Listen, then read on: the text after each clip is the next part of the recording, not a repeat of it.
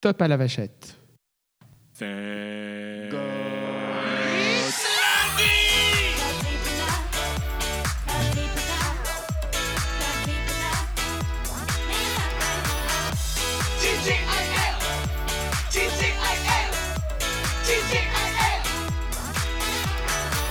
Nous enregistrons cet épisode dans la cathédrale de Reims afin de nous retrouver autour de ce sanctuaire. Mon Dieu, nous- alors, euh, déjà avant toute chose, on, va- on tient à s'excuser en avance parce que malheureusement, euh, nous enregistrons dans un endroit où il y a énormément d'écho. C'est vrai Thomas ou pas? Pas du tout, pas du tout. Alors nous ne sommes pas dans nos toilettes. On n'est pas du tout aux toilettes, hein, vous inquiétez pas, nous sommes dans un grand espace très bien parce qu'aujourd'hui nous recevons quelqu'un de très spécial. Et oui, nous nous sommes délocalisés encore une fois sur Paris Mon Dieu, on va devenir pouvoir- une agence de voyage. pour pouvoir accueillir quelqu'un et nous allons l'accueillir comme il se doit. L'invité du jour. Eh bien, aujourd'hui, Aujourd'hui, c'est assez extraordinaire parce qu'on va recevoir un invité bah, qui va nous proposer euh, une passion qui n'est est peu commune finalement pour, euh, pour notre podcast et pour nos- notre entourage, euh, Guigui, aujourd'hui. ah non mais c'est sûr qu'aujourd'hui on va un C'est petit peu- incroyable. On va un petit peu revêtir les, notre jupon euh, France Musique, même si au final on va garder notre, euh, notre nom sérieux comme on a l'habitude de faire. Parce qu'aujourd'hui nous recevons un grand artiste, un grand pianiste. Je te laisse te présenter en, Et oui, en, en quelques nous secondes. recevons Simon Graichi. Bonjour Alors mon petit Simon, que- on, va, on va te lancer un petit challenge qui est un petit peu compliqué, j'entends bien. C'est on va te donner 30 secondes pour Oui. te présenter Allez. et présenter qui tu es. Tu es prêt? Je suis prêt. Alors, je suis Simon Greichi, j'ai 33 ans, je suis pianiste, je suis français, je suis libanais et je suis mexicain, une sorte de pot pourri des Nations Unies. Euh, je fais du piano depuis l'âge de 4 ans. Je fais du piano depuis l'âge de 4 ans et euh, j'ai euh, vaincu ma phobie de l'eau en faisant de la plongée sous-marine. Waouh, tout ça en même temps? Ouais. Alors du coup, qu'est-ce que ça donne du, du- du piano sous l'eau? Ça doit être assez compliqué Ah. à jouer quand même, non? Ça résonne beaucoup moins qu'ici. Alors du coup, euh, c'est vrai qu'on n'a pas l'habitude de, euh, de- de recevoir des invités euh, comme ça, mais un pianiste renommé. Alors euh, il faut savoir que l'histoire est quand même assez drôle, la façon dont ça s'est déroulé. Oui, je vais vous raconter si vous voulez avec beaucoup trop de détails. En fait, tout simple, Benjamin qu'on a reçu la semaine dernière, Bien sûr, Au Mr. moment de Benjamin rentrer, James. il me dit Tiens, l'autre jour, je suis allé dans un, un, un- un bar où il y avait un, open mic sur Paris. Donc, c'est un bar dans lequel en fait, les artistes vont présenter certains trucs. Il me fait J'ai croisé un mec super sympa, il s'appelle Simon, il est pianiste. Je fais Ah ouais, bon, inconnu au bataillon. Et- Sympa. Soyons honnêtes. Et là, il me fait des trucs improbables. Après, je le vois de partout dans le métro et tout. Je fais Oh, mais c'est génial. Et moi, en fait, j'adore euh, la, la- la- la- la- la musique, euh, entre autres classique, parce que j'en ai eu une formation aussi. Et, euh, et- et- et du coup, je commence à écouter l'artiste. Je trouve ça magnifique. Le lendemain, 24 heures après, La magie du destin. Un pote sur Facebook poste un extrait de l'émission Fauteuil d'orchestre dans lequel il s'était produit également euh, sur France 3 euh, le week-end qui précédait, où il a interprété le concerto de Grieg, qui est un de mes concertos euh, préférés, favoris, pour plusieurs raisons depuis des années. Il évoque et- beaucoup de choses. Donc je suis tombé sous le charme. Je commence à m'enseigner. Je vois qu'il fait un concert le 19 euh, février prochain, donc demain, hein, demain au théâtre des Champs-Élysées. Et là, je me dis, c'est pas possible, il faut que je prenne une place. Je prends une place. Je mets sur Instagram, euh, trop content, ça y est, j'ai ma place pour aller voir Simon Greichi au théâtre des Champs-Élysées le 19 février. Vous avez vu comme je fais bien la promo C'est très bien, c'est très Ouais, bien. je, joue- je joue bien le truc. C'est très discret. C'est demain. discret. Et là, bam, qu'est-ce que je reçois Une notification. Ah, salut euh, Bah écoute, je suis content que tu viennes. Je viens, je viens. Alors là, un, deux, trois. Je vois que tu fais un podcast. Là, je me dis, mais c'est pas possible. Et nous voici aujourd'hui enregistrés le 18 pour euh, accueillir Simon, pour faire la promo de son album qui, est sorti le 8 février et du coup de son récital qui a lieu demain au Théâtre des Champs-Élysées. Non mais attends, euh, tu, tu- tu- C'est incroyable. comment tu avais entendu parler du podcast? Ben, J'ai regardé l'Instagram de Thomas. Et euh, je sais pas, cette histoire mise, mise ensemble comme ça, euh, tout ensemble, elle me touche beaucoup. J'ai l'impression que c'est- un scénario qui n'a qui n'a jamais été écrit. qu'il est con. Pardon, excusez-moi. Non, non, non, moi, je sais pas. euh, Non, mais C'était super mignon. Tu vois, ce que je trouve génial avec Instagram, c'est ça. C'est-à-dire que c'est pas la première fois que ben, moi je cite des artistes et, et finalement tu t'y attends pas du tout et les gens vont te répondre et du coup, ben, quand l'occasion se présente de pouvoir se rencontrer. Mais en c'est fait, le petit, fabuleux. le petit détail, c'est que tu avais mis des smileys qui pleurent autour de Nyman parce que cette musique est tellement touchante. Et donc, du coup, j'avais j'avais- j'avais presque pitié, j'avais peur pour lui, en fait, que cette musique lui fasse un effet euh, euh, non voulu. Donc, du coup, j'ai intervenu pour, pour lui dire que, de, voilà, de, de garder ses émotions pour le concert. Exactement. Du, du coup, mais enfin, que- quelle carrière extraordinaire. Tu as 33 ans, tu es super jeune. Moi, c'est vrai que euh, je- moi, la musique classique, Oui, c'est- 33 ans, c'est jeune. Hein, on le dit, on Oui, le oui, confirme. 33 s'il ans, c'est. La musique classique, tu sais, de nos jours, c'est c'est pas forcément ce que les gens de notre génération écoutent.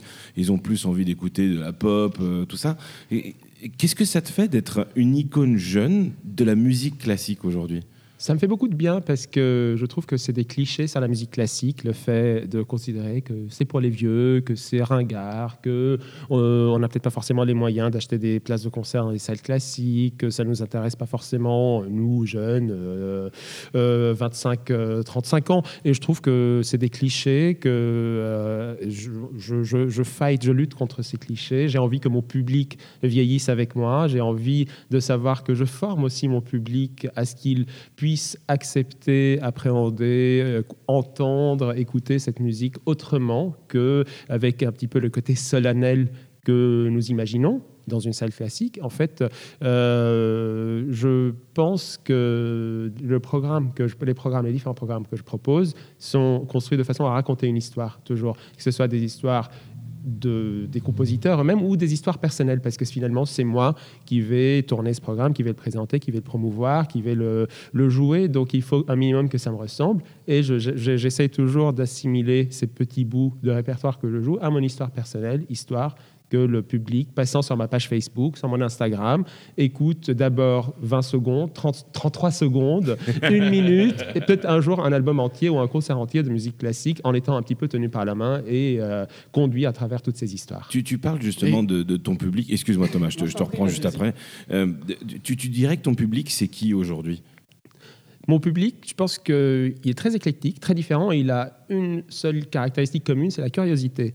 Parce que, dans, par exemple, dans, euh, là, tu m'as parlé de mon concert au Théâtre des Champs-Élysées, c'est mon deuxième. J'avais joué en 2017 au Théâtre des Champs-Élysées, et ça avait même frappé l'organisation du théâtre, euh, de l'éclectisme et la différence du public. Il y avait, il y avait autant euh, des, Des jeunes, habitués de- du Théâtre des Champs-Élysées, des fa- vieilles familles d'avenue Montaigne, du 8e arrondissement, autant que de donc habitués des concertos en fourrure et fourreau et ce qu'on veut, mais également des jeunes Jean basket, chaussettes. Exactement, jean basket, sac à dos, euh, casquette à l'envers, qui avaient jamais mis les pieds au 15 avenue Montaigne et qui étaient venus parce qu'ils ont vu une affiche dans le métro ou un post Facebook sympa ou un contact direct avec l'arti- l'artiste. Mais c'est ça, c'est vrai qu'il faut dire aussi ta communication, elle est assez, elle est assez novatrice dans le monde du classique. Alors il y a, il y a toute une génération de nouveaux artistes aujourd'hui qui, qui, qui, qui sont sur, euh, sur, sur, sur, sur les réseaux comme, euh, comme n'importe qui aujourd'hui et qui Mm. justement offrent euh, une vision du, du classique qui, qui, qui, qui est aussi plus ouverte.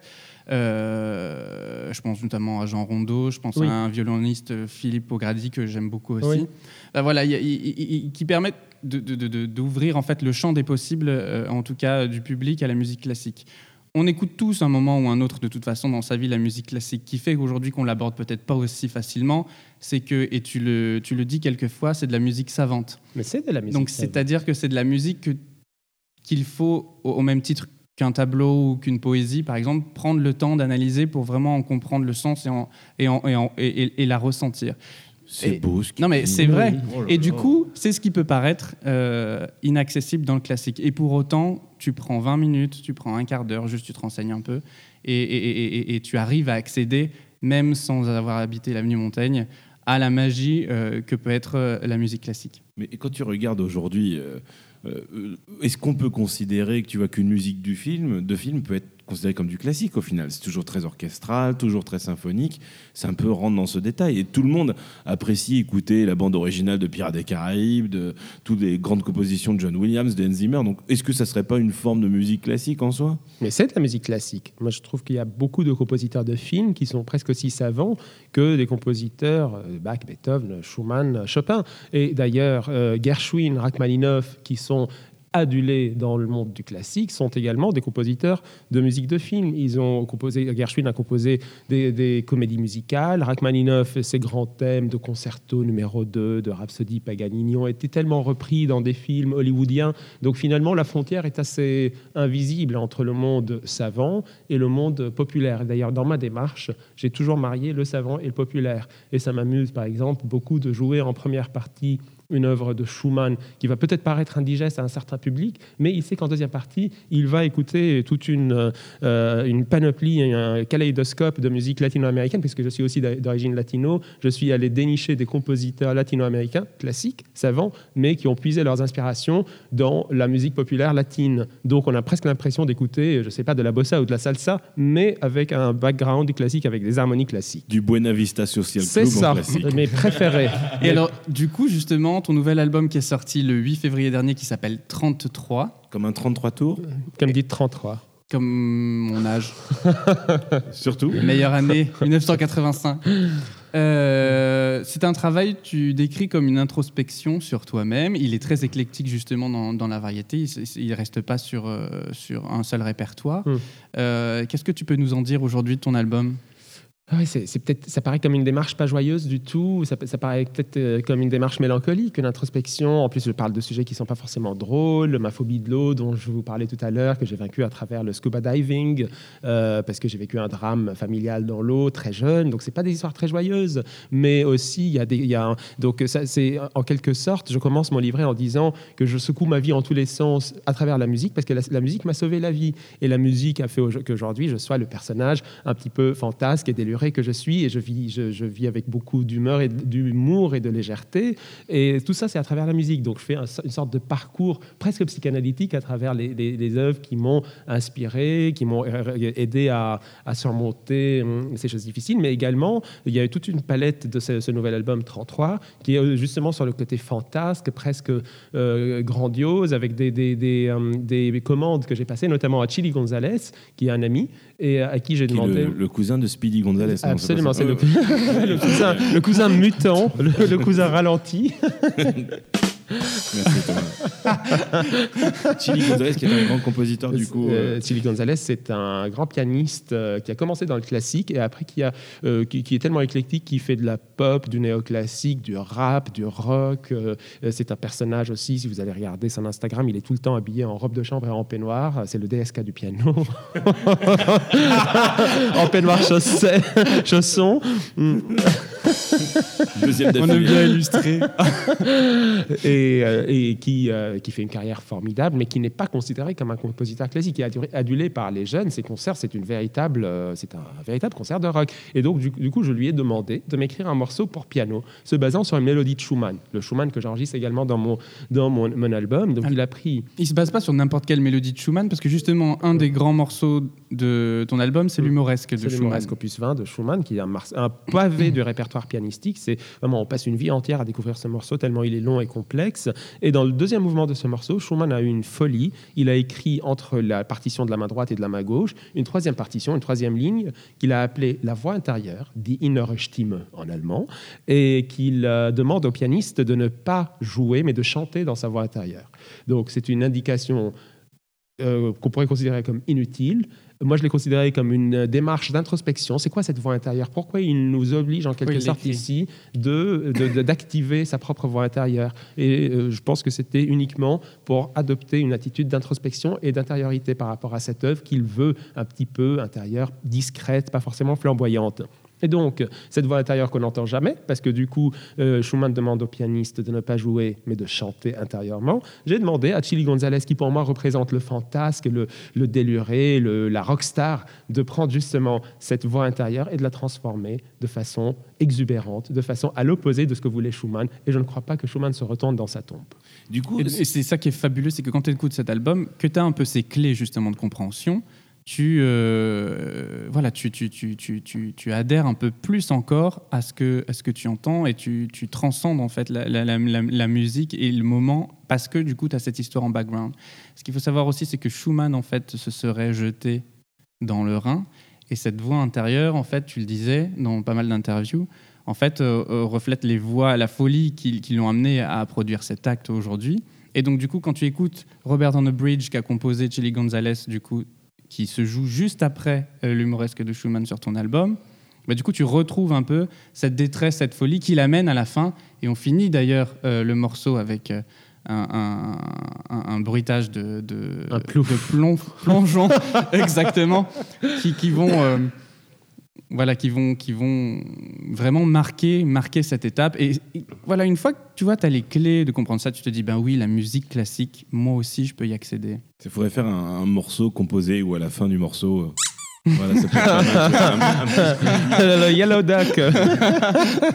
mais, mais du coup, c'est- donc cet album 33, euh, comme tu dis, il a, il a plusieurs euh, va- facettes, plusieurs versions.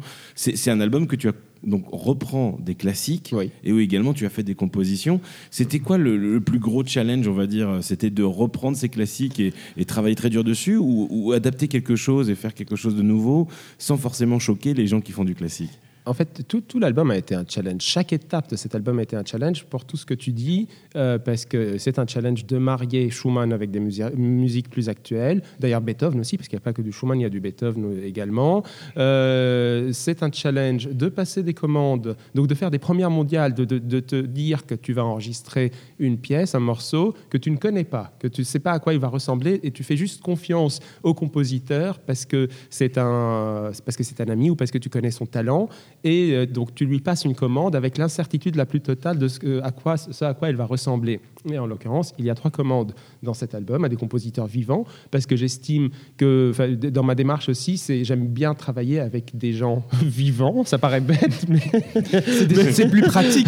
En fait, mais c'est tout bête. Commençons par là, c'est plus pratique. Et puis même, tu vois, c'est c'est comme on parlait tout à l'heure, ça permet de montrer aux gens aujourd'hui qu'il y a encore des personnes qui font du classique, qui composent du classique, et je trouve ça extraordinaire. Oui, Ah oui, mais et- heureusement. parce que moi, j'a- j'aimerais bien, je sais pas, appeler Beethoven ou appeler Chopin ou Schumann et le- leur demander conseil, comment on joue ce trait, qu'est-ce qu'il voulait dire à travers cette pièce, etc.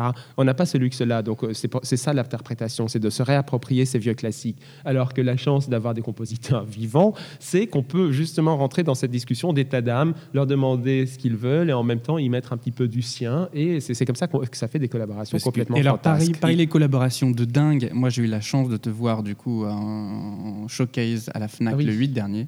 Et tu y as interprété un morceau qui s'appelle Huge de Huge. Jacobo Bobini. Jacopo Jac- Ba- ben voilà. Baboni J'arrive beaucoup mieux que moi. Il arrive beaucoup mieux que moi. Je l'ai Ah, rodé, je l'ai rodé devant mon miroir tous les jours. Jacopo Baboni Skilinghi, Jacopo Baboni Skilinghi, Jacopo Ouais. Baboni Ouais. Ah, Jacopo. c'est un exercice de diction. Oui. Bah oui, bah, Je tu, devrais pouvoir le faire. tu dis, euh, c'est un bon vieux morceau Je d'Iaco. vais l'amener au théâtre. voilà. Et ce morceau Huge, en fait, qui du coup s'inscrit dans cet album 33, qui est l'album de l'introspection pour toi, en tout cas, c'est comme ça que tu, tu le décris, est incroyable parce qu'en fait, il mélange la musique ordinateur, composé ordinateur. Électro, ouais. électro et, et le piano. Parce et que tu avais il y a une, une backtrack qui était faite sur un ordinateur avec C'est incroyable. Et il y a un moment, en fait, où tu plonges carrément dans le piano, Oui. où tu vas frapper les cordes à la main dans le piano, Pas qu'à la main. Pas qu'à la Il y a main. un petit détail en plus que tu n'as Ah. pas pu voir. J'ai des dés à coudre sur les doigts. Ah, c'est vrai? Ouais. Ah, c'est- Je m'attendais à Non, quelque mais chose de attends, mais là, tellement tu veux Ah tu ouais, connais les aussi. backstage maintenant, ça, ça casse tout. Bref, et du coup, ce, ce morceau est incroyable parce que tu, tu, tu, tu, tu- au-delà de juste écouter, quand j'ai vu cette interprétation, je- je- j'ai j'ai vécu le moment parce qu'on te voit vraiment transcender le truc. C'était mais assez bluffant. Il y a un côté visuel dans cette œuvre et Jacopo, moi je le considère un peu comme une sorte euh, de, de- savant fou. Je l'appelle le savant fou. C'est vraiment un génie ce mec. C'est à la fois un compositeur, un neuroscientifique. euh, et euh, il- moi je l'ai découvert au Grand Palais, à l'exposition Artistes et robots l'été dernier, où il avait fabriqué une sorte de robot qu'il portait sur lui avec un logiciel qui transformait sa propre respiration en musique. Donc en fonction de si c'est s'il faisait mais- son jogging ou s'il prenait sa douche ou s'il se faisait quelque reposait. chose de différent, Ça faisait quoi. quelque chose de différent avec des harmonies langoureuses, très euh, grandioses. Et donc je l'ai contacté en lui exprimant mon souhait qu'il compose pour moi un morceau, mais que ce soit pas n'importe quel morceau. Parce qu'en plus, après, j'étais allé voir son Instagram, que je vous invite à voir. Il a son projet, le Body Score. Donc, il compose ses partitions sur des corps humains, sur des modèles. Et puis après, il les retranscrit sur voilà. Ah bah il y a de la place sur le tien. On va pouvoir écrire une symphonie. C'est c'est tout, tout un délire psychédélique et je lui ai demandé donc de me composer sur mesure cette œuvre huge pour piano et live computer avec cette bande son, ce, ce track électro qui réagit en direct par rapport au son du piano. Du coup, Simon, tu- Incroyable. Tu, tu as eu de la chance de, de- de- de- quand même de jouer dans des scènes mythiques à, à travers le monde, que ça soit au Mexique ou même à New York, au Carnegie Hall. Oui, C'est quand même euh, assez un lieu c'est prestigieux. beau. Et, et- et là, tu te prépares à faire un nouveau concert. Et ça sera au théâtre. Des Champs-Élysées, au théâtre des Champs-Élysées. Demain demain, soir. demain soir, le 19 février à 20h. C'est un mardi, mardi 19. Et je précise que c'est un mardi parce qu'en ce moment, les samedis ils sont un peu effrayants, avenue Montaigne, mais le mardi, il ne se passe rien. Venez tous. Et, et c'est un concert où tu vas reprendre exclusivement de ton album 33 ou tu vas faire autre chose Il y a euh, principalement des extraits de 33. Et, c'est un concert, pareil, c'est encore une fois un petit peu atypique dans le monde classique parce que j'ai trois invités. En général, un concert classique, voilà, c'est annoncé tel quel. Et il n'y a pas le principe de featuring, de guest, etc. Et moi, j'ai trois guests donc, à ce concert. J'ai euh, Chili Gonzalez qui vient en personne jouer avec moi le morceau qu'il m'a composé en version de piano. J'ai le fameux compositeur Jacopo Baboni Schilinghi, donc, qui va faire une performance de son projet Body Score sur scène. Euh, donc de la nudité au Théâtre des Champs-Élysées. Mon Dieu, scandale Ça va être génial. Voilà. C'est et- pour ça que j'ai pris ma place. Je suis sûr que Thomas, il y va que pour voir de la voilà. bitoune. Non, c'est pas Ah vrai. non, non, c'est non, pas- non, c'est non, pas vrai. non, Non, non, c'est hémisphère nord seulement. Ah bon L'hémisphère sud, il sera, il sera couvert. Rabat-joie, tu vois. Bon, vivement le concert Et- en Australie alors. Euh, Et une danseuse. et une danseuse soufie, Rana Gorgani, euh, qui va danser sur un morceau, justement, c'est le seul morceau qui ne fait pas partie de l'album. Ça s'appelle Islamei de Balakirev. C'est un morceau que Balakirev a découvert euh, euh, en Asie centrale pendant qu'il faisait un petit voyage et qu'il a découvert la danse derviche, les derviches tourneurs qui tournoient sur eux-mêmes. Et donc, il a voulu euh, transcrire un petit peu la même chose au piano pour permettre au pianiste et à son public de rentrer en transe, de vivre une expérience psychédélique. Donc, c'est tout un programme et j'ai invité cette danseuse, Rana Gorgani, pour dervicher sur ce morceau. Ça va être Génial. magnifique. Toi, Prends des- ta place, viens demain. C'est de- ouais, bah, écoute, pourquoi pas euh, Voyons voir. Oui, oui, ça devrait être. En plus, ça devrait être faisable. Ah Super, Eh ben viens. Moi j'y vais avec Sylvain. Ah bah écoute, c'est parfait. je suis ravi. Et, et tu, tu, tu, tu es impatient de faire ce concert? Est-ce Ah, que, est-ce que tu as des peurs? Ou Est-ce que tu, justement, pour toi, c'est bon J'allais dire plonger dans le grand bain, mais c'est pas vraiment une bonne image qu'il va falloir dire pour toi du coup. Mais est-ce Ça que va. et- et- et comment tu te sens, comment tu te sens à l'idée de ce concert? J'adore, je suis, je suis tout excité, je suis émoustillé de retourner à la scène du TCE. Effectivement, il y a toujours une sorte de, frayeur pour la première fois quand on joue dans une salle, parce qu'on ne sait pas comment le piano va réagir, quelle est l'acoustique, quel est le public. Voilà, il y a toujours la, petite découverte de la première fois. Et bien là, c'est ma deuxième fois et je suis, je suis tout excité à l'idée d'y retourner. En plus, l'administration du théâtre, les gens avec qui j'ai travaillé dans le théâtre sont tellement adorables. J'ai l'impression que voilà, ce, ce concert est un grand happening de ma saison 2019 et je suis très heureux d'y retourner demain. Parlons justement de ta saison 2019. Oui. Tu, tu, tu, tu vas où après? Après le concert, déjà, je me prends quelques jours off après cette sortie et ce que- concert. C'est de la frénésie depuis quelques temps, mais euh, j'adore et je fais ça avec grand plaisir. Donc, je me prends cinq jours de vacances et ensuite, le mois de mars va être assez chargé parce que je vais en Allemagne, je vais en Biélorussie, je vais en Afrique pour la semaine de la francophonie en Afrique australe. Je vais jouer en Zambie et en Namibie, à Windhoek. Autant dire des pays qui me font complètement euh, rêver et fantasmer sur tout ce qu'on peut y voir, à part faire du piano, parce qu'au-delà de faire du piano, j'espère que je pourrais me prendre un peu de temps pour voyager. Et bientôt à Wakanda, non Non, mais en Indonésie et, et- et en Thaïlande au mois de mai, à la Philharmonie de Paris. Le 25 mai, donc euh, le public Ah. parisien pourrait me revoir à la Philharmonie, la grande salle, le 25, samedi 25 mai. Donc saison assez chargée, mais très heureux de cette actualité et surtout des voyages. Parce que quand j'étais petit, je voulais faire un métier, deux points, voyageur. Je- et, et quand, World Travelers. et quand, euh, j'ai compris qu'il fallait un métier plus sérieux, eh bien j'ai choisi le piano qui n'en est pas plus, pas plus sérieux, mais au moins qui me permet de voyager. Et c'est ma deuxième passion. Ah bah, je, je me retrouve vraiment dans ce que tu dis parce que Mm. c'est vrai que le métier que je fais en soi euh, dans la vie de tous les jours n'est pas un métier très sérieux parce Oui. que je, je m'habille en Dr Emmett Brown ou en Hagrid d'Harry Potter et je me balade. Mais, mais ce qui est extraordinaire, c'est de me dire que tous les week-ends, j'ai une nouvelle destination et, et je peux en profiter. Là, on était à Nice, on fait Paris, on fait Tours. Bon, après, c'est vrai que nous, on reste très local Ouais. parce que c'est un peu compliqué de mettre une DeLorean dans un avion. Ah oui Mais, euh, Pourtant mais- elle vole. mais pourtant. oh oui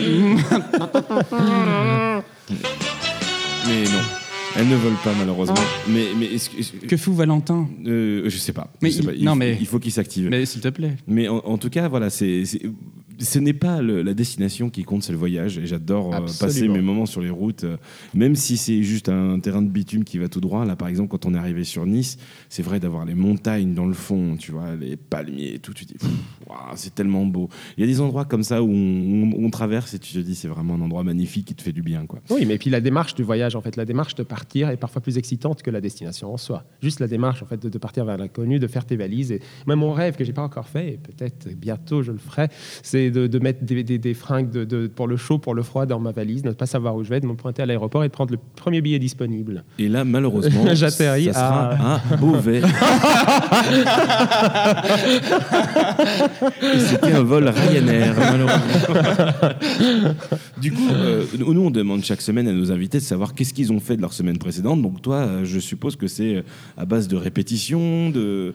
Oh, la semaine dernière a été assez classique, effectivement. C'était la, la première semaine de sortie de mon album, donc euh, il y avait euh, qu'un mot sur ma bouche 33, 33, 33. 800 D'ailleurs, c'est parti. attends, d'ailleurs, d'ailleurs, j'ai j'ai une surprise pour toi. Pour qui, pour moi? Oui, attendez, je me lève. Mais Oui, alors, il part en courant, il va au bout de l'endroit, il sort, Il ouvre la cave. il ouvre la cave. Ah. Oh, Oh J'ai 33. l'album de Simon Gréchy entre les mains, 33. Le choix de France Musique et de Thank God It's lundi. Oui. Et tu l'écouteras ce soir Et, et tu verras. prix arraché comme un cochon derrière.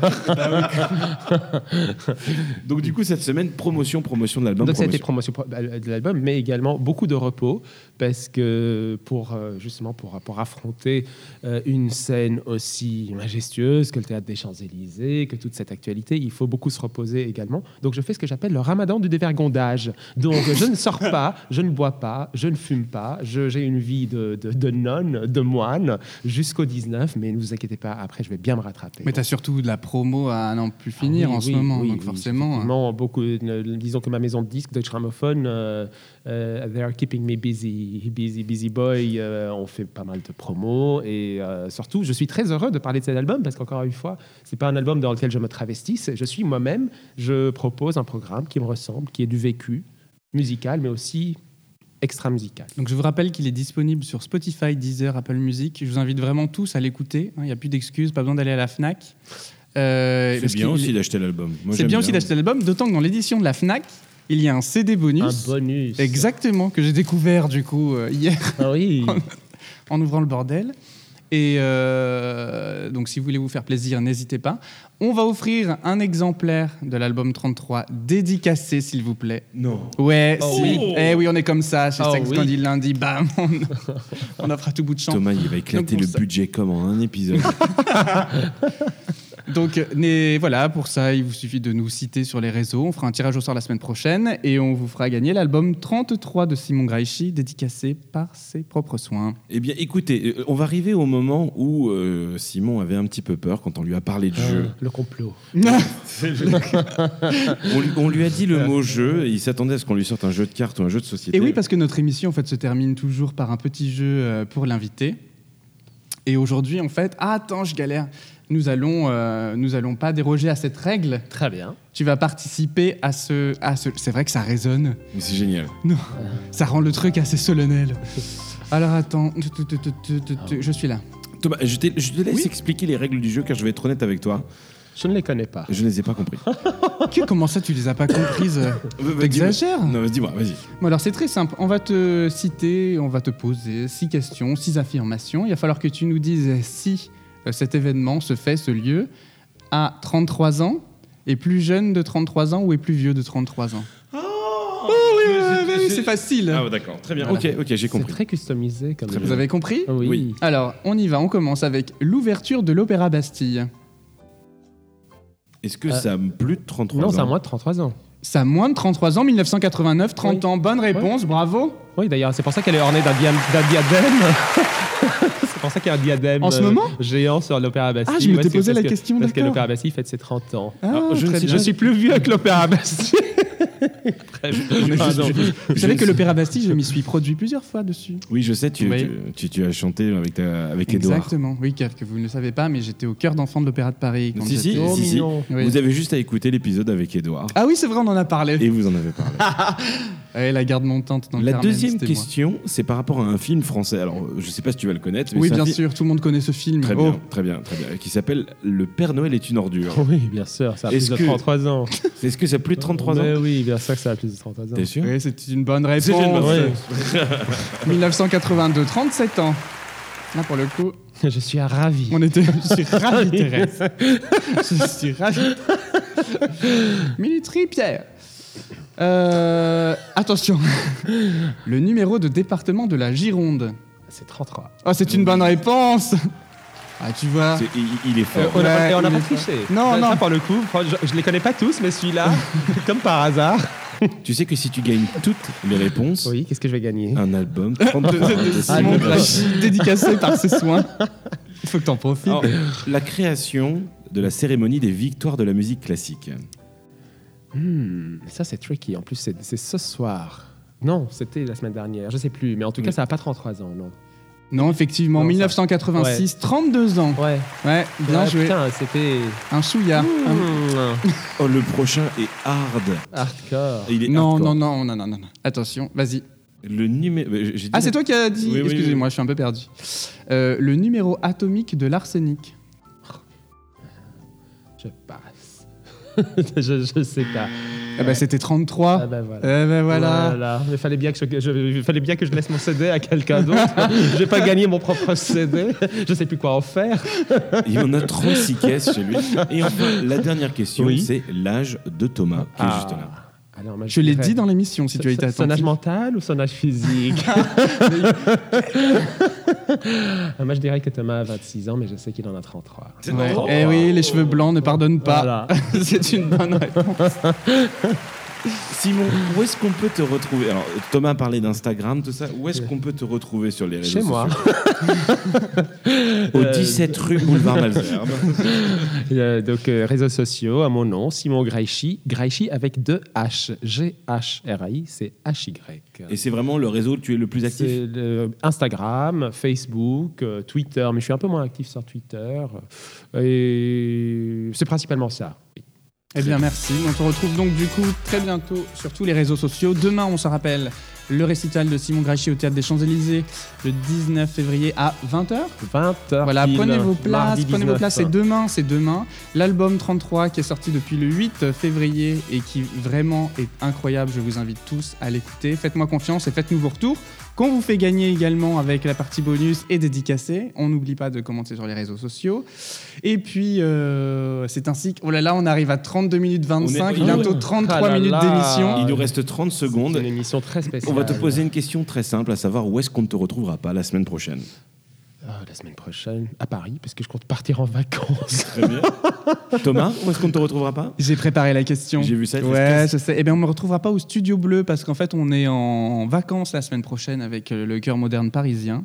Et du coup, je serai à la Comédie des Trois Bornes pour aller Oh. voir On dirait ton père ce jeudi, la pièce dans laquelle se joue Marion qu'on a reçue il y a 15 jours. Exactement. Ah bah c'est cool. Voilà. Eh bien moi malheureusement euh, j'ai fait une entrave à mon régime et j'ai eu la très très bonne idée de manger au Burger King et je n'y retournerai plus jamais de ma vie c'est sûr et certain. Déjà que je trouvais ça pas bon mais là c'était vraiment vraiment pas bon. J'ai oublié de vous parler de la course de la Saint-Valentin qui a eu lieu samedi. Eh ben tu en parleras la semaine prochaine. Je vous en parlerai samedi. Je vous en parlerai, j'en parlerai la semaine prochaine. Très bien, bien écoutez, on va vous laisser avec un petit morceau musical. Qu'est-ce qu'on va écouter Thomas? Eh bien, écoutez, nous allons, au choix de Simon, écouter un extrait de son album 33. Enfin, pas un extrait, une piste complète. Donc, on va te laisser choisir ce que tu aimerais faire découvrir à nos, à nos auditeurs qui sont pas nécessairement euh, orientés musique classique. On parlait tout à l'heure de mariage populaire et savant, et j'aimerais que vous diffusiez la chanson Alfonsina y El Mar, qui est une chanson populaire argentine. Je parlais encore des influences latino tout à l'heure. C'est une chanson argentine que j'ai arrangée moi-même avec des harmonies classiques. Eh bien, on écoute tout de suite Alfonsina y el Mar. De Ariel Ramirez. Merci beaucoup Merci, Simon. à toi, Simon. Et à la semaine À la semaine prochaine. prochaine, tout le monde.